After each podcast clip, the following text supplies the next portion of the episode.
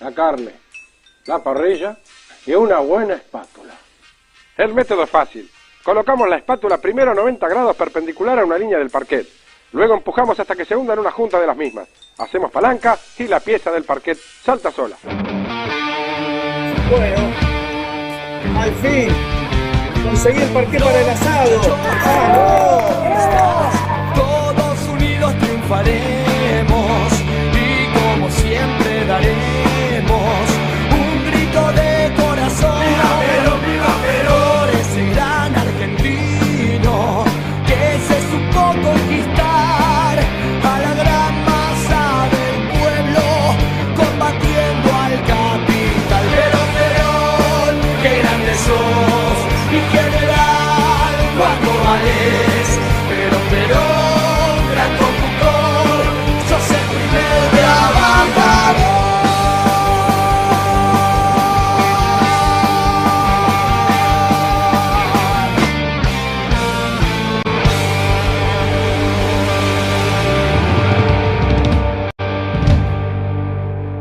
cumple y la carne dignifica.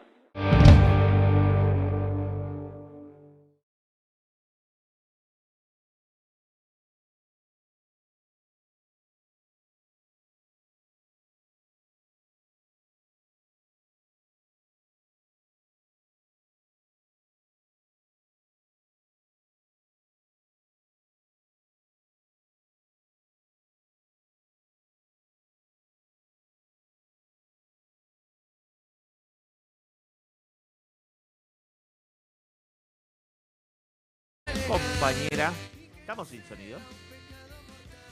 ¿Vamos de vuelta? Bueno, vamos de vuelta. Viste que estábamos arrancando antes de tiempo, pasan esas cosas.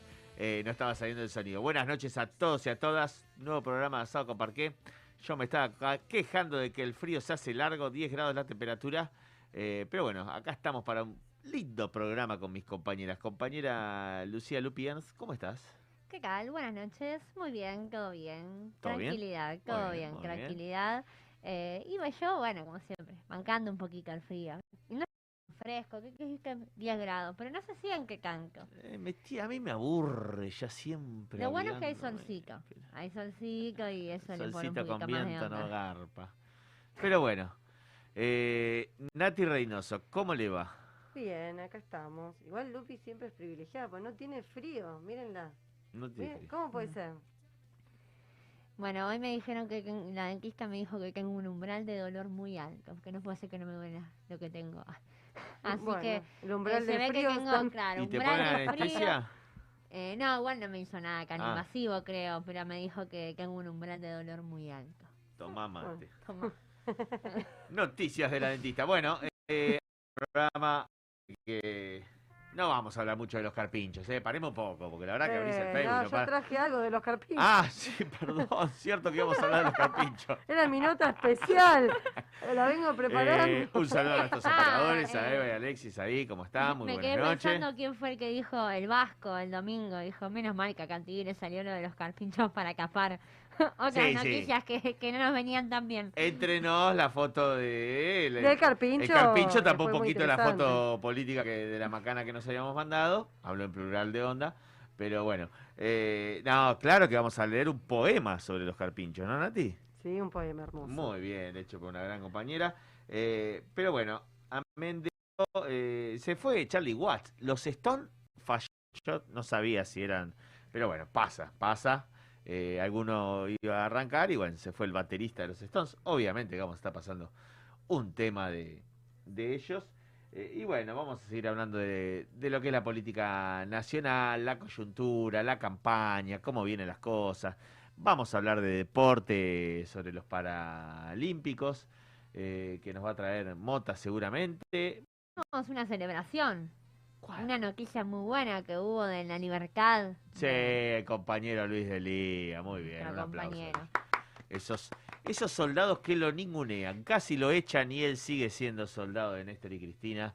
Eh, pero bueno, uno de esos tantos denostados por la oligarquía argentina que sigue en la misma casa de hace 40 años y a un montón de perejiles incautos le venden que roba, que es un millonario. Son de esos laburantes que no se venden y, y que, bueno, sufren la estigmatización y la persecución por, por defender sus ideales, como Milagro Sala, ¿no? Eh, ¿Algún tema más, chicas, particular que me estoy olvidando? Vamos a ir repasando. Después, bueno, un poquitito de, del HCD les voy a contar, de los proyectos que seguimos impulsando. Sí, el- vamos a comentar lo del domingo y también que estuvimos en el aniversario de la masacre de Craleu, en un encuentro de compañeros y compañeras de diversas organizaciones del pueblo.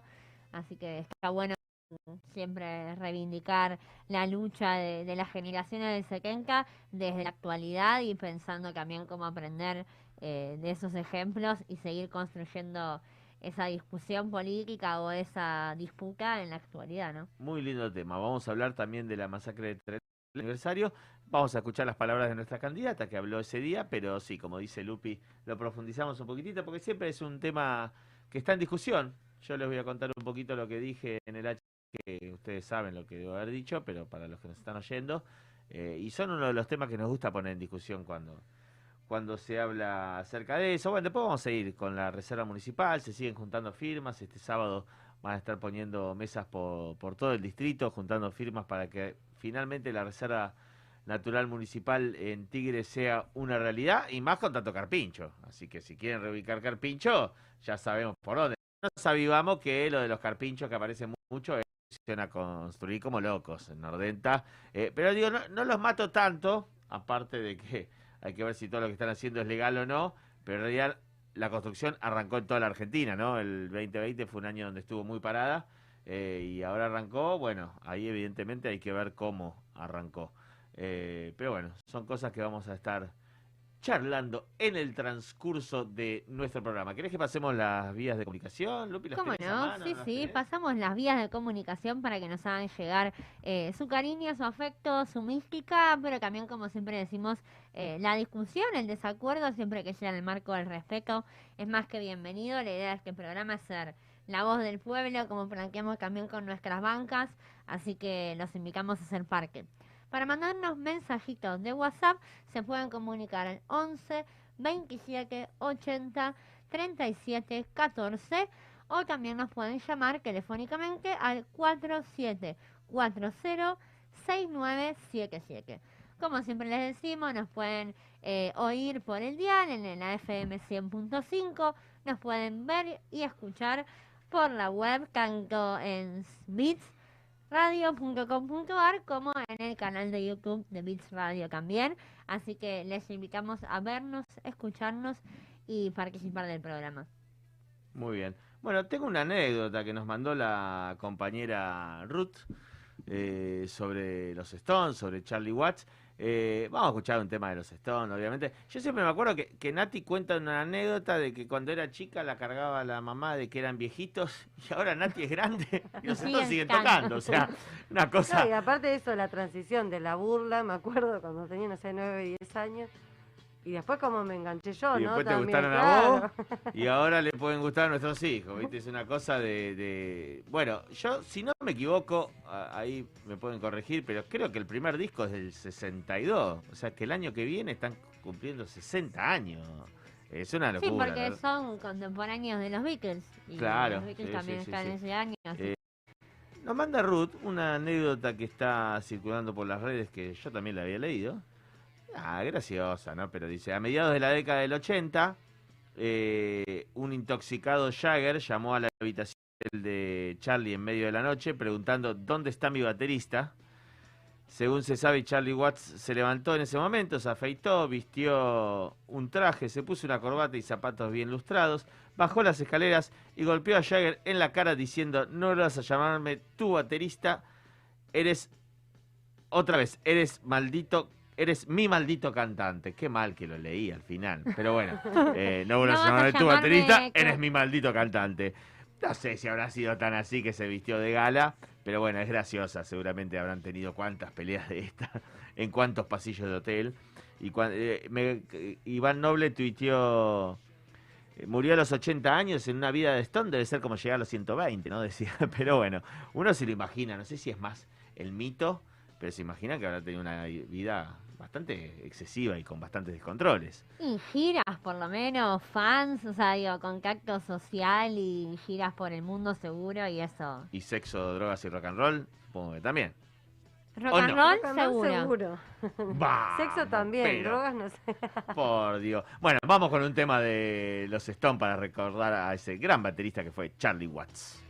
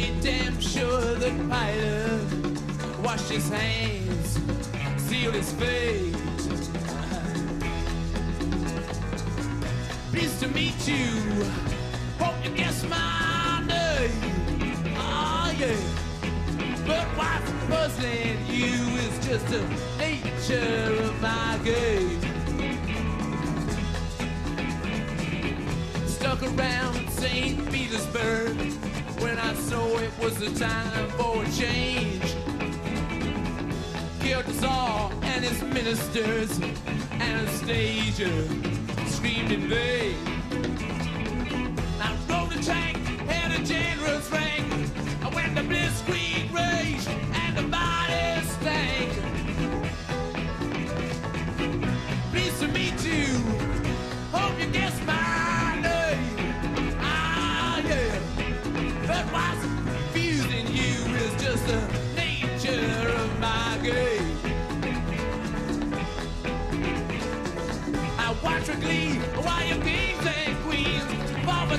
days, for the God save me.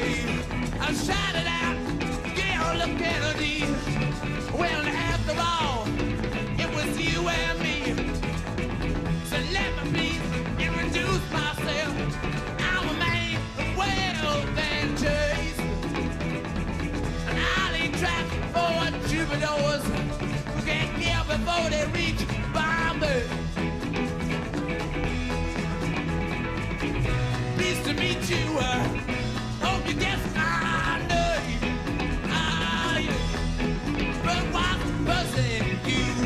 sister.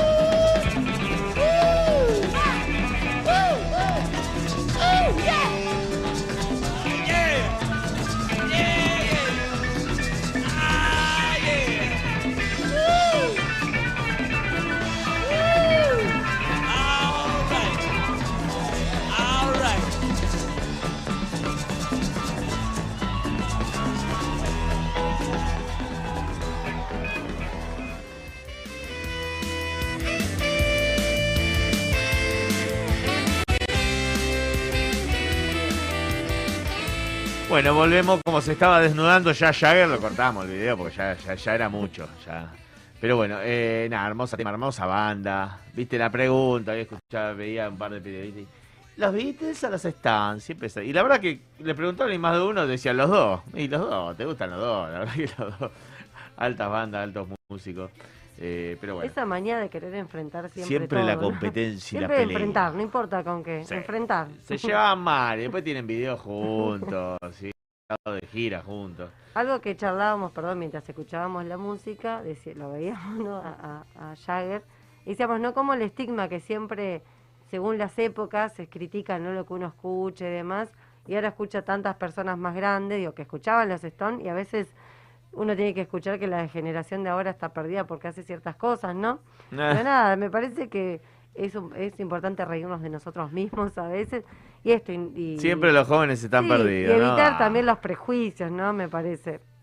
Sí, creo que también También. mucho de lo que le dio eh, Cancafama o, o estallido, Can con los Rollins como los Beatles fue que vinieron a romper estructuras y por eso tuvieron el éxito que tuvieron y han trascendido hasta la actualidad porque rompieron estructuras de la época eh, abruptamente, no solo... Bueno, antes de entrar en la coyuntura electoral y comentar un poco cómo eh, Vidal nos quiere dar clases de, cómo se maneja la provincia o Macri de, clases de, de cómo se endeuda un país o cómo no se endeuda un país, dice que tomó menos deuda que nosotros, bueno, amén de todas las mentiras que nos tiene acostumbrada la derecha, vamos a hacer un poco de revisionismo histórico.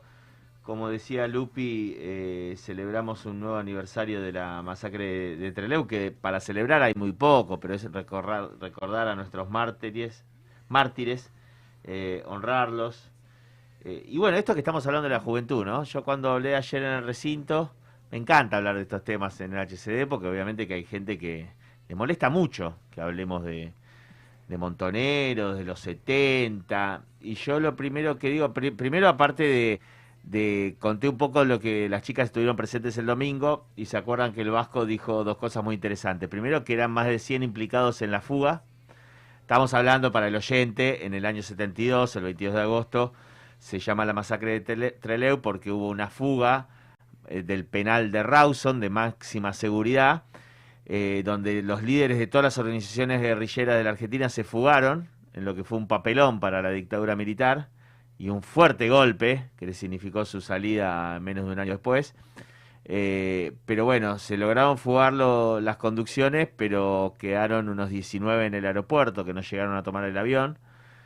Eh, y esos 19 fueron masacrados, 16 muertos y 3 sobrevivientes masacrados cuando quien es grande, quien tiene unos 60, 70 y me está escuchando, se acordará porque llamaron a todos los medios de comunicación, fueron todos los medios de comunicación al, aeropuerto, fueron sacerdotes, fueron abogados, jueces, ellos pensaban que así iban a garantizar sus vidas. Todos creíamos que así iban a garantizar sus vidas. Y tres o cuatro días después nos despertamos, yo digo, hablo en, en plural como si estuviera, yo no existía todavía, no, pero lo siento propio. eh, y miles, miles de argentinos se despiertan con la noticia de que otro intento de fuga, cuando los habían capturado, los habían tenido que matar a todos. O sea, todos los argentinos, porque mi viejo siempre me cuenta que ya, sabíamos que los habían matado, los fusilaron a todos a sangre fría. Esas son las cosas que pasaban en, en la época de la dictadura en la Argentina. Eh, y él comentó dos cosas, que la fuga fue un hecho extraordinario de organización colectiva política, que había más de 100 implicados y no se filtró una información. Hoy pensamos en la foto de Alberto y da gracia, ¿no? Porque creo que con la vorágine mediática en que vivimos hoy, también es otra era, ¿no? Con, la, con los celulares y todo. Pero no se filtró una información, la fuga salió toda perfecta, lo único que hubo fue una desinteligencia con los autos que los venían a buscar, pero el penal fue tomado por completo eh, y fue un golpe muy duro. Eh, y después, sí, porque la juventud, que la juventud, bueno, ahí teníamos una juventud heroica, que eran los únicos privilegiados, como decimos nosotros, los que se habían criado en, habían sido niños durante el mismo, y estaba dispuesta a dar la vida por liberar la patria. Y yendo un poquito, chicas, opinar, por favor, aparte la vamos a escuchar a Nati. eh, yo lo que traté de expresar en el HCD eh, fue esto, cuando nosotros nos dicen terroristas, a los compañeros 70 es la mayor hipocresía que, que realiza la derecha en la Argentina, porque acá hubo, yo ya lo dije esto, seguramente acá y lo he dicho en el recinto, en la Argentina hubo lucha armada, porque en el 55 se bombardeó la Plaza de Mayo para derrocar a Perón, porque en el 56 se fusiló a laburantes en José León porque aplicaron el plan Conintes en el 58, 59, porque tuvimos la dictadura de Onganía, de Lanuse, y el pueblo no hizo más que ir organizándose cuando la derecha le cerró todos los caminos legales y tomó las armas para recuperar la democracia, para recuperar la democracia, que es lo que hicimos el 25 de mayo del 73. Entonces, cuando hoy uno pone los medios de comunicación hegemónicos y ves que te dicen los terroristas, los terroristas, nos duele mucho y hay mucha hipocresía. Eh, y termino con esto, que las chicas se van a reír porque lo digo siempre, pero me encantó. Frei Beto dice eso que dije recién, dijo, la, la lucha armada siempre le instiga a la derecha, cuando suprime todas las libertades individuales. Entonces el pueblo se organiza y sí, tomó las armas. 18 años nos llevó lograr que vuelva el general Perón. Eh, pero bueno, ¿cómo vieron ese domingo emotivo, lindo? Fue un día peronista. Por un lado, esto ¿no? Que siempre moviliza, digo, siempre es importante pasar por la memoria, ¿no? Digo, por otra vez, digo, recordar, digo, es, es sumamente importante. Y esto que decimos también, cómo recordarlo, ¿no? Como, un- como una historia, ¿no? No solo como una fotografía, sino como una película. Algo impresionante también lo que decíamos, cuando Vaca Narvaja eh, habla, digo, también resignifica los hechos eh, hoy, ¿no? Porque siempre uno dice, bueno, el hecho ya lo conoce, ya lo escuchó, vimos las películas, lo escuchamos varias veces quizás hasta Vaca Narvaja, pero sin embargo hoy también hay cuestiones que él hacía planteos que son interesantes recordar, ¿no? Esto que decían, ¿no? La, la, primero, digo, cuando empezaron a ser muchos detenidos y detenidas, donde en primera instancia los, los compartían, ¿no? En el penal con otros actores de la sociedad, y sin embargo esas, esas acciones que, que, lo único que generaban eran que los presos se terminaran organizando, ¿no? Entonces, a partir de eso es cuando empiezan a dividir los pabellones, donde ponen bueno, presos políticos, de diferencia de lo que tiene que ver con eh, presos, ¿no? Por distintos crímenes, digo, que tenga que ver, a con delincuencia, sino también con lo que a veces decimos de, de delitos de supervivencia, porque también tenía muy clara, ¿no? La visión y la noción de construir una patria distinta, y donde estaban generaban organización. Entonces no quedó otra, bueno, que ese final, ¿no? Eh, generar los, eh, los pabellones digo, para los presos políticos. Y nada, muy interesante escucharlo a Boca Narvaja. También estuvo Celedonio, que ahora me olvidé el apellido. Fernández. Fernández, que también, ¿no? Y él hablaba del odio que les tenían y me acuerdo que planteó esto de, bueno, los libros, ¿no? Como le decía, creo que lo dijo él, ¿no? No Boca Narvaja Sí. que decía, bueno, todo el tiempo, porque eran jóvenes, ¿no? Digo, muy instruidos también, porque creían en la organización, porque estudiaban, porque leían, porque aprendían, porque no solamente, eh, porque también para operar, verificar la realidad, nos tenemos que preparar mucho, no estamos acostumbrados a decir blanco, negro, lindo, feo, y sin embargo, a problematizar las cuestiones tienen que ver, bueno, hasta qué pasa en el mundo para que esto suceda acá, ¿no? Y los compañeros eh, fue- siempre fueron muy inteligentes.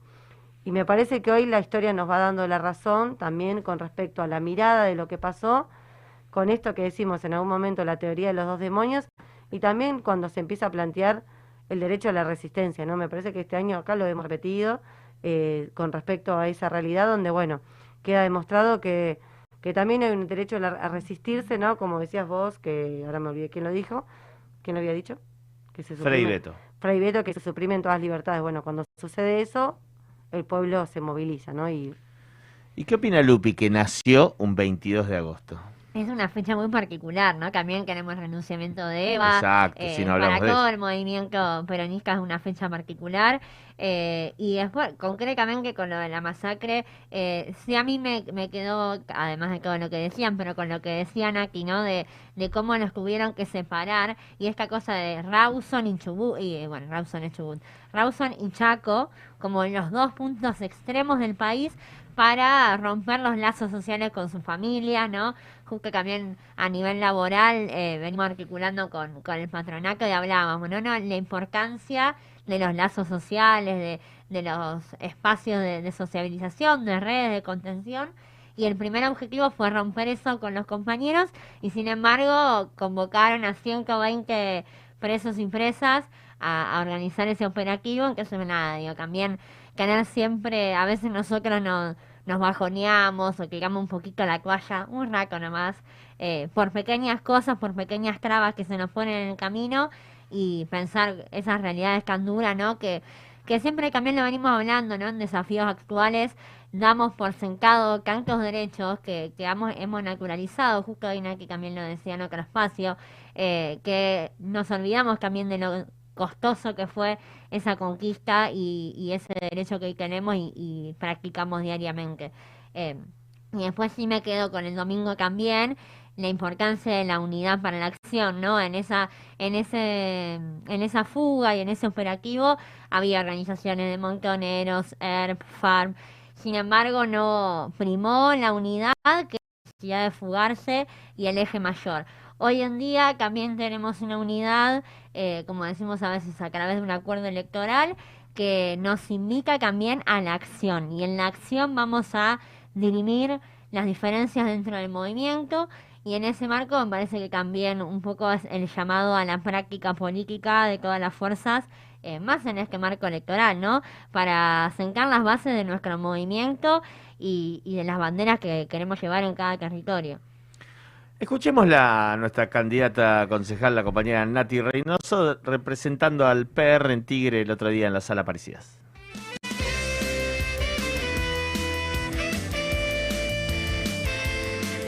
Discutimos la- las cuestiones más pequeñas, ¿no? Cuestiones que son importantes, pero de alguna manera tenemos que empezar a discutir la, la cuestión federal, nacional y también mundial, que es lo que sucede en nuestro mundo, porque de alguna manera estamos acá para construir esa revolución que quedó inconclusa de Perón, de Rosas y también de los compañeros de los 70, que fueron un faro para nosotros, que siguen siendo, que si queremos de vuelta rememorar, reconstruir y esa revolución de corazón, todos los compañeros peronistas que estamos acá, además de ganar las elecciones, también tenemos que repensar cómo entre nosotros nos relacionamos, cómo construimos con más generosidad desde la gestión, desde la militancia y nuestros espacios que estamos profundamente comprometidos. Así que esperamos que hoy sea un punto de, inflexión para el año que viene, a 50 años de Treleu, podamos mirarnos a la cara generosamente y abrir nuestros espacios y nuestros corazones para de verdad decir si queremos construir la revolución o solamente queremos seguir sosteniendo este sistema. Compañeros y compañeras, el debate no está saldado. De alguna manera tenemos que generar debates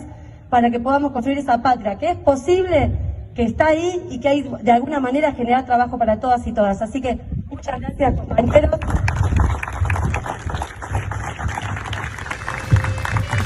Bueno, para cerrar, invitamos al compañero Bueno, muy bien, la compañera Nati, 9 grados la temperatura, bajó un poquito. Para que vean los oyentes y oyentas que no solo de peronismo es que vivimos aquí en este programa, vamos a cambiar un poco de tema, pero bueno, son fechas muy caras para nosotros los peronistas. Eh, pero vamos a ir un poquito a los carpinchos, ¿no? Eh, Nati tiene algo muy lindo para leer, pero antes que lo leas, eh, quiero recordar esto, ¿no? Eh, seguimos impulsando la Reserva Natural Municipal para el Distrito del Tigre.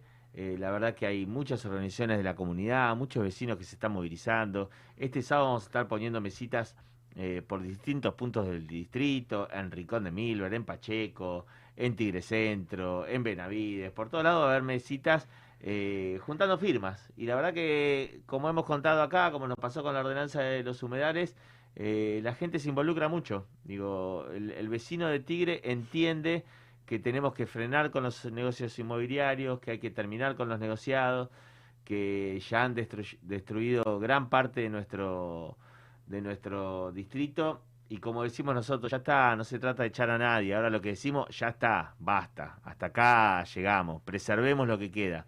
Y esta es un área muy importante para preservar. Y ni que hablar con una reserva natural en el continente, también podemos llevar algunos carpinchos ahí y cuidarlos y tenerlos en un lugar eh, lindo, acorde, necesario para ellos y para todos. Bueno, leemos el- ¿Tengo opinar de los carpinchos? No, si querés podés opinar de los carpinchos, decirme si es verdad que se parecen al Piti o no. Un meme ahí No, al Dipi, al Dipi. al Di- Eran al igual, Piti. es un- no, el Dipi al es un al Dipi, pero viste que hay un meme dando vuelta que son iguales, son iguales. Igual algo, digo, eh, nada, agradecer siempre a los que hacen los memes, digo, que nos, que nos reconfortan todos los días. Son como guías espirituales los creadores Sí. de memes. La verdad que laburo noble eh, para todos nosotros porque cómo, cómo comemos Eh, memes. La El año pasado, sí, no, y en el cierre total de, de la, de, de la pandemia, COVID, de la es pandemia, divertido. que nos, nos salvaron un poquito, ¿no? Con esos memes divertidos. ¿Quién tuviera la cualidad que están escuchando hoy ya están así? Porque termina de pasar la cosa y al toque. Pero bueno, eh, no solo de meme vivimos, sino también de poemas. De poemas, sí, un poema hermoso, Virginia Baldo, que es una compañera de, de acá, de Tigre, Secretaría de Derechos Humanos de, de SUTEBA, eh, escribe muchos poemas Siempre, hermosos. sí, sí. No traje el de Trelew porque ella todavía no lo había publicado, estaba Ah, por ahí, bien. entonces por respeto, en la próxima seguramente se lo, lo compartamos porque hace unos, unos poemas hermosos, así que bueno, vamos a compartirlo. La gesta de los carpinchos. La vecindad nordel- nordelteña corre peligro seguro. Un monstruo la merodea, mezcla de rata y canguro. En realidad es carpincho, capibara o bien chigure. Es lindo por donde mire, anda en familia rondando cuidadas calles, aceras, atormentando mascotas, indefensas chirigotas, y hasta arruinan la arboleda cuando no dejan sus heces en las coquetas veredas. Cuidado, son la venganza de espíritus ancestrales, que viven la nostalgia de perdidos humedales. Tanta máquina amarilla, tanto traslado del suelo, tanto lago exacerbado, tanto perdido arroyuelo, tanto tránsito medroso, atormentan las criaturas, que en pacífica venganza y que con su andar cuidadoso albergan aún la esperanza de un paraíso perdido. Virginia Baldo. Muy No, bueno. hermoso, y me parece que está bueno esto, Eh. ¿no? Cuando buscamos formas de llegar a todos y todas, ¿no? Desde, puede ser desde el humor, desde el amor, desde, mm, desde cualquier, ¿no? Siempre buscando herramientas y esto, ¿no? Digo, lo que decía Javi recién, generar espacios de reservas naturales o espacios públicos, ¿no? Para los vecinos y vecinas, para nosotros, también trata de resguardar otra forma de vida y también, por esto que se dice, ¿no? Me acuerdo a un compañero de la asamblea decía, también la posibilidad que, y esto está normado, que vamos a chequearlo después bien, pero también la cuestión de tener un espacio verde, digo, para la salud mental también. Y a veces se lo ningunea, ¿no? Eso me parece que es interesante. Para una comunidad del bien vivir también modificar eh, esto, ¿no? Nuestra relación con la naturaleza y con nuestro ambiente. ¿Cómo venís llevando el programa, Lupi? Muy bien, muy bien. Bien. Ahí tenemos un mensajito. Dale, ya lo de- tenemos a Mota conectado, ¿eh? Pero léeme de- el mensajito Dale, y... es rápido que acá se ve que nos quieren pedir un chivo. Rafael, que es de Misiones, pero está en Tigre, en Los Troncos, fabrica sofás y respaldos para su miel. Así que bueno, si querés que pasemos de chivo, después le pedimos a los chicos de la radio que, que nos dejen tu número, así Dale, pasamos. Vamos al compañero. Y después por YouTube seguramente queremos más mensajitos, pero bueno, si estamos con, con Jorge lo dejamos a él y, y después los leemos. Compañero Mota, ¿cómo le va? ¿Cómo andan ustedes? ¿Todo por ahí? ¿Todo bien? Todo bien, todo bien. ¿Vos? Bueno, bien acá, escuchándolos, escuchando... ¿Cómo venimos? Rememorando a, a lo del domingo, todo lo que vivimos, que la verdad que fue muy emotivo. Y bueno, por Muy supuesto, emotivo. como siempre, nuestra compañera ¿eh? Eh, haciendo, haciendo quedar a, a nuestra organización y realmente diciendo lo que hay que decir. Muy Así bien. que, este, bueno, ahora va- pasamos entonces de los carpinchos, pasamos a lo... Capaz que a lo mejor en cualquier momento también se me ocurre que algún... Vieron que todos, por lo general tenemos lo que yo, las leonas, los leones, los Ah. ahora. que- En cualquier momento alguna, Algún para algún deporte se ponen los carpinchos o, o les carpinches, ¿no? Sí, ya, y ya te va a aparecer una agrupación política en cualquier momento, También, ¿eh? también, también. Les también. carpinches. Sí, sí, sí, sí, sí. Así que bueno, eh, vamos a empezar primero, como siempre, con lo que tiene que ver con eh, el fútbol. Dale. que es lo que empezamos por lo general. Y bueno, resulta que hoy me puse a mirar el partido de quien ahora es el puntero del campeonato. No duró poquito la punta ayer con el empate que conseguimos. Así que tenemos al Club Atlético Lanús, el Granate, puntero con 16. Y los dos equipos de Avellaneda, segundos con 15. Mirá vos. Este, pero vuelvo a repetir. O sea, ¿perdió el rojo? El rojo perdió allá, Claro. lamentablemente. Sí. Este, este, allá en Tucumán. Bien. Así que bueno, eh, nosotros nos salimos de un, un amargo 0 a 0 con el ferroviario de Santiago del Estero, así que bueno. Che, y, el estamos. Millo, perdón que pregunte, ¿eh? pero... El Millo juega mañana. Ah, bien, bien. Juega ahora Boquita juega ahora a las 21 o 21.30 creo. contra Plaquense. Contra Platense, exactamente, en cancha del Calamar. Así que, este, bueno, vamos a ver cómo le va a Boquita.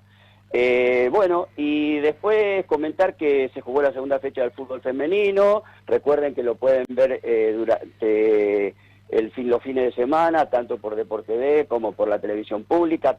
Todos los partidos y se juega en el estadio Diego Armando Maradona de La Plata. ¿eh? Para Muy darle bien. por eso es importantísimo.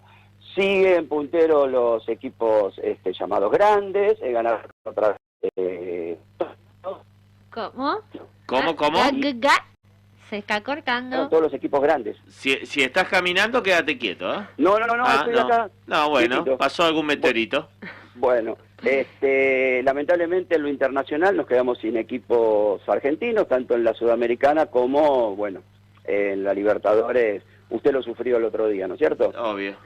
Así que bueno, el día 11 de septiembre comienza la Copa de Oro del Automovilismo, Sí. donde en las cinco carreras que se van a disputar de- desde el 11 de septiembre hasta el 5 de diciembre, creo que es la última, se verá quién es el campeón, que esperemos todos que sea como, va, esperemos todos lo de Chevrolet, ¿no? Que sea Canapino. ¿eh? Y sí, vamos a echar que- canapa. No, exacto. Bueno, y ahora vamos a lo que más nos está interesando, que es que empezó, empezaron desde a- eh, ayer 24 los eh, pa- eh, eh, Paralímpicos. Los ¿sí? Paralímpicos, que te estaba esperando para, para informarme, porque la verdad que es lindo, vi algunas noticias, así que es interesante. Bueno, lo primero que hay que decir que vieron cómo es esto. Siempre estamos la- con la fiesta de inauguración, pero resulta que siempre también hay empieza a haber eh, ya competencia. Claro. Argentinos, eh, tanto eh, mujeres como varones, compitieron en natación, en este, tenis de mesa y en ciclismo. Eh, lamentablemente, quienes compitieron en natación no les alcanzó la, la, digamos, el tiempo que hicieron para poder pasar a las finales. En tenis de mesa, si bien se perdió, o sea, jugaron, eh, jugaron prácticamente cinco entre varones y mujeres, pero tienen posibilidad eh, de otro partido más, que si ese partido lo ganan, pasar a la etapa ya por medalla. Así que bueno, si Dios quiere, esperemos poder tener buenas noticias. Eso va a empezar a, a dirimirse a partir de las nueve y pico de la noche de hoy y en la madrugada, que bueno, para nosotros es la madrugada, ¿no es cierto? sí, sí, sí, sí. Bueno, y en el ciclismo, eh, digamos, tanto la eh, competidora femenina como el dúo que compitió en persecución eh, recibieron diploma olímpico y ahora van a seguir compitiendo en otras este, categorías. ¿Qué dijiste? Ahora, ¿El dúo que compitió en persecución? Sí, persecución. O sea, porque se, le- el tema de persecución es así. Juega, eh, digamos, es un equipo contra otro y eh, se van, persi digamos, en pi- van alrededor de la pista de ciclismo. Pero se va pero- persiguiendo. Claro, se van persiguiendo y a su vez hay tiempos. eh, eh, digamos que el, que hace el, menos, el menor tiempo continúa eh, en la competencia. Ajá. Lamentablemente el tiempo que hicieron los argentinos por 22 segundos no, le, al- no les alcanzó para pelear por ninguna de las medallas. Bien. Eso, eso lo, eh, digamos, un poco lo penoso. Pero antes de despedirme, quería hacerle una pequeña, como vieron que yo siempre trato de hacer un, un comentario de algo, eh, eh, es el siguiente, un poquito de historia, porque la- los Juegos Paralímpicos en realidad tuvieron mucho que ver con lo que eh, fue eh, el fin de la Segunda Guerra Mundial. ¿Por qué? Porque lamentablemente... Quedaron que muchos atender- lisiados. es que había que atender mucho, un número grande de veteranos que eh, habían quedado heridos durante el conflicto. Claro. Y bueno, eh, a través de eh, el doctor Ludwig Gutmann fue quien empezó con este tema. Eh, en 1948, cuando se juegan los eh, Juegos Olímpicos de Londres, ahí empiezan a tener, primero con eh, tiro al arco y luego pasaron a lo que, a lo que es ya los Juegos Paralímpicos. El primero fue en Roma en 1960. A partir de ahí, cada cuatro años se fueron, digamos, llevando adelante, pero en sedes diferentes a los Olímpicos. Recién, en 1988, coin- a coincidir que la misma sede de los Olímpicos pasa a ser lo de los Paralímpicos. ¿Cuál es lo importante de esto? Que Sí. Argentina, desde que se jugó por primera vez los Paralímpicos en el 60, participó siempre. Bien. Siempre tuvimos eh, participantes. Y en, el, en Río 2016 tuvimos medalla de oro en atletismo con Janina Martínez, tuvimos medalla de plata en lanzamiento de bala y dos medallas de bronce, una en atletismo 200 metros varones y los murciélagos, que es el equipo de fútbol 5, que sacó también medalla de bronce. Muy bien. Eh, Una vamos a ligar esta vez. Seguramente que sí. Yo tengo mucha fe en, en- en varias de las disciplinas y me gustaría que disfruten de estos cuarenta y pico de segundos que de- dura lo que es la, la presentación de nuestra delegación.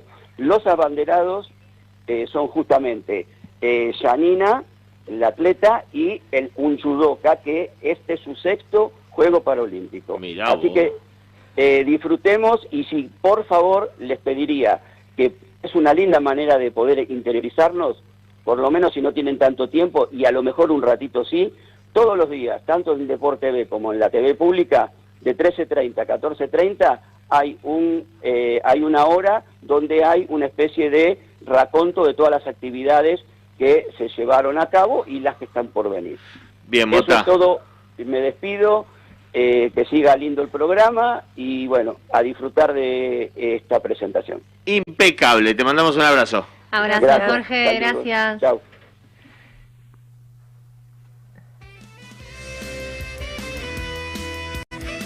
Argentina, ahora sí, emoción total.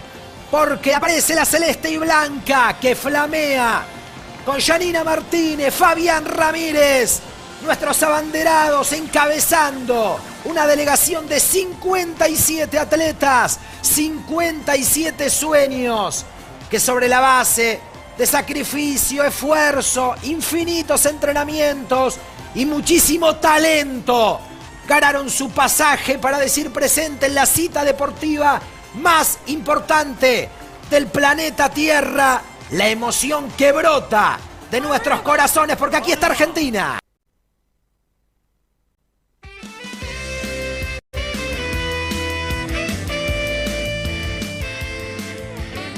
Volvemos al aire. Bueno, muy bien, hermoso, hermoso. La verdad que, que lindo. 9 grados la temperatura, 20 minutitos del programa.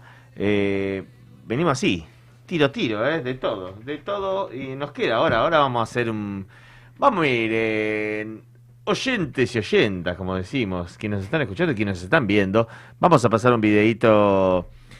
¿Cómo es? ¿Perón o Nerón? Nerón o Perón. Nerón o Perón. Perón es Perón. Y Nerón es Nerón, ¿no?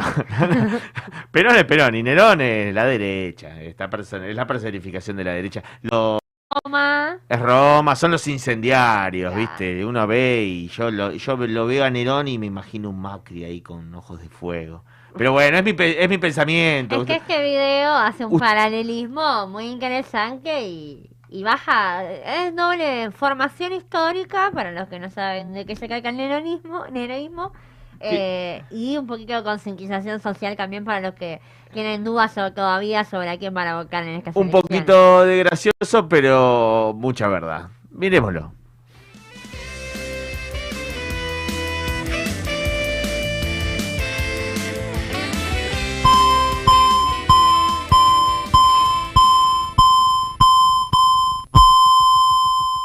Oye, es necesario tener bien claro que hay dos modelos por aquí. ¿Cuáles son? Uno es el neronismo, como Nerón, el romano que quemó todo. Y el otro, El peronismo, que anda con la manguera tratando de apagar todos los incendios y que tengamos un futuro para todos. Se vienen las elecciones del 21 y entre tanto candidato hay que elegir uno.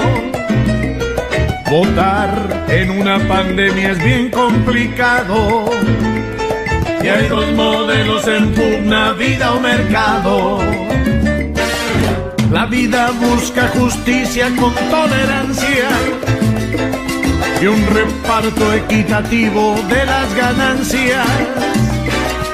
El mercado gana aunque la gente no coma.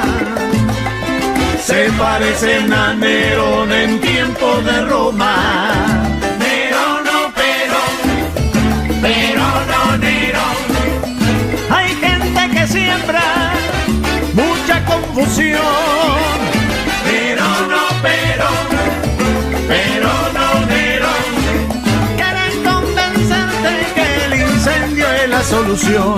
A mi abuelita ya la convencieron, compró los fósforos y la gasolina. ¡Sácale los fósforos! Ella dice que va a votar para el incendio porque es lo que le dicen los periodistas que mira todo el día. ¡Apágale la tele! Los neronistas defienden sus privilegios. ¿Los de mi abuela o los de ellos? Para ellos lo popular es un sacrilegio. Los peronistas, en cambio, como nosotros, sabemos que no hay opción, la patria es el otro. Los neronistas coachados se muestran serios, pero sabes que trabajan para el imperio. A mi abuela le encanta el imperio. El peronismo es distinto y muy diferente. Trabajan para la patria y toda su gente. Pero no, pero, pero no, Nero. El futuro pende de tu decisión.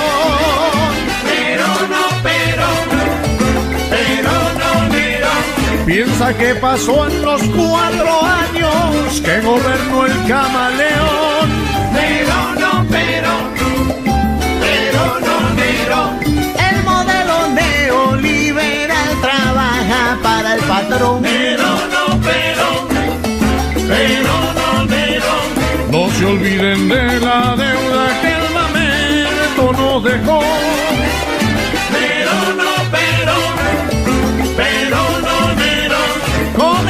El odio te convencen y te venden el buzón.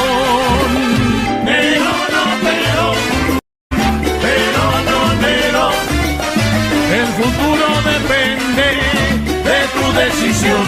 Me dijo la abuela que dejó los fósforos y la gasolina. Dile que me hice peronista.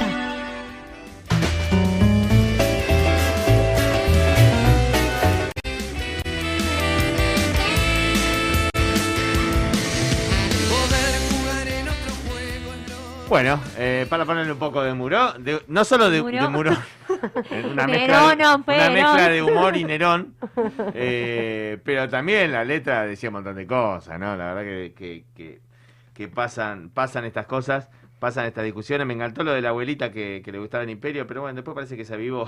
Es lo más difícil. peronista. Es de lo más difícil, porque entre no, no se me enoje la persona mayor que está escuchando, es difícil con la gente Yo grande. conozco un par, digo, que son muy... que esto, te distraes un rato y cambian de idea. Ambivalentes. No, sí, conozco varios, varios, que van cambiando el discurso según quién va a comer a la casa también. Pero bueno, el 12 de septiembre tenemos las pasos, primaria abierta, simultánea y obligatoria en la Argentina. Eh, obviamente que con protocolo, con cuidado, estamos informándole a la gente el lugar de voto en mesas en la calle y evidentemente a muchos nos cambió el lugar de votación, así que consúltenlo si no lo hicieron hasta ahora.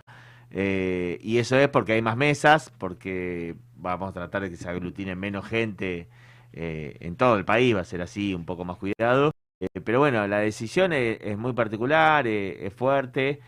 y nada, nosotros llamamos siempre a, la razón, al análisis, a discernir los audios y las broncas de lado y analizar cómo vivimos estos últimos años. Yo hay algo que como oficialista, que quien me está escuchando obviamente se da cuenta que nosotros somos oficialistas, pero transitamos una pandemia donde todo lo que acá dicen que está mal, lo único que quiero decir que ahora vamos a ver un video cortito de Tolosa Paz, de nuestra candidata, eh, pasó en todo el mundo. Acá no es eh, que venimos de los cuatro años de gobierno de derecha, que no lo decimos nosotros el resultado de las elecciones de 2019. Ahí sí lo dijo el pueblo. O sea, perdieron por paliza.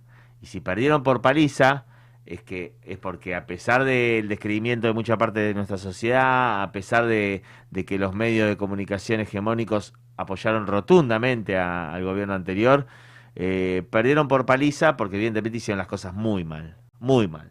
Y nosotros lo que estamos convencidos es que no hicimos las cosas muy mal, que hicimos las cosas bien, que tratamos de cuidar a nuestro pueblo, a la gente, eh, que salimos rápidamente a, multiplicar las camas de terapia intensiva, que se hizo una cuarentena, que se consiguieron vacunas, todo lo que escuchamos todo el tiempo. Después, errores, se puede haber hecho mejor, y sí, siempre se podría haber hecho mejor, siempre puede haber algún error, pero acá hubo un Estado presente que estuvo cuidando al pueblo. Y eso generalmente, compatriota, pasa cuando gobierna el peronismo o un gobierno popular. Si hubiera gobernado la derecha, seguramente tendríamos, como en Brasil, que no lo escuchás en los medios de comunicación, más de 500.000 muertos tiene Brasil. Brasil tiene algo de 570.000 muertos. No lo escuchamos la cifra, generalmente no te la dicen. Bueno, acá estamos en 110. Y sí, y, la mayoría de los países eh, con más población que nosotros tienen más, eh, más muertos realmente. Pero, pero bueno, para un poco discernir.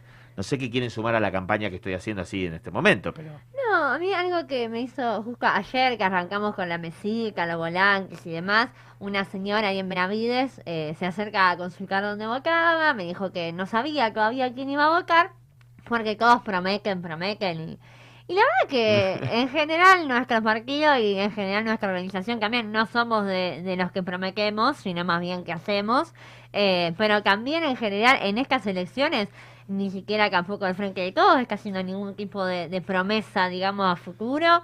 Y me parece que eso es algo piola también, ¿no? Digo, hay hechos y hay realidades sobre las cuales evaluar los el gobierno y sobre eso está basada eh, el pedido, por así decirlo, del voto o la confianza o, o la vuelta a apostar del pueblo en esta fuerza política, en evaluar una gestión de una crisis sanitaria mundial, digo, creo que, que los momentos de crisis siempre en general, hasta nuestras vidas privadas, son los que nos exponen a, a la verdad de la milanesa, a quiénes somos, y en ese sentido el peronismo demostró quién era en esta crisis sanitaria, y cuando empezamos a hablar de eso con la señora, bueno, me dijo que iba a votar de todos. Me, me dijo que iba a votar a Naki, mejor dicho, porque se llevó el blanquito de El tema que en la otra Dijo, esquina había bueno, una voy mesa a de- a esta, me dijo, pero Y bueno. ponía, y no, pero a ver si pone el volante. No, No, el no tema que en la otra esquina había una mesa de juntos, se quedó hablando y nada, nada, nada. Por ahora, pero bueno, los de juntos, mucho volante, mucho tráiler, pero no los veo en Mexica dando la discusión todavía, No, ¿eh? no. Así que, ¿Y usted, Nati, cómo la ve? No, de acuerdo con los dos. Algo de que me quedo pensando con lo de, lo de Brasil, digo, esas malas decisiones, ¿no? Que, que creo que también hace poco lo decía